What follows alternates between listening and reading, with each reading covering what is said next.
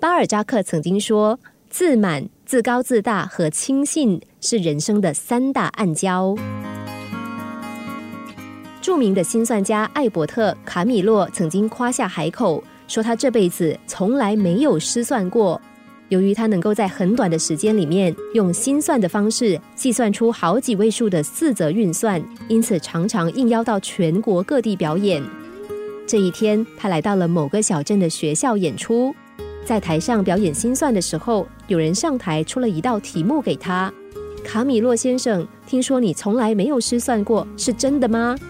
卡米洛轻轻的点头说：“当然。”对方听了就说：“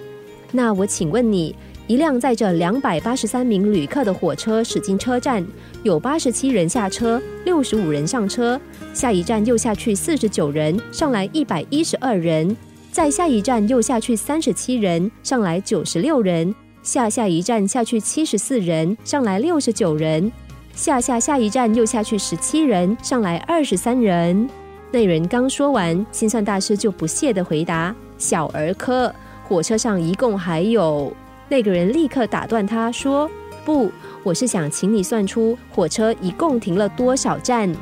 艾伯特·卡米洛当下呆住，这组简单的加减法。也成了他生平唯一一次的滑铁卢。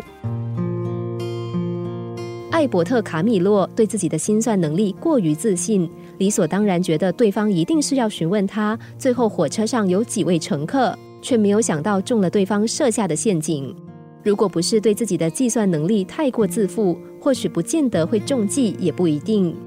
自满、自高自大和轻信，事实上是出于同样的心态，那就是对于自己过度自信，相信自己的判断绝对不会错，结果就是犯了轻信的致命伤。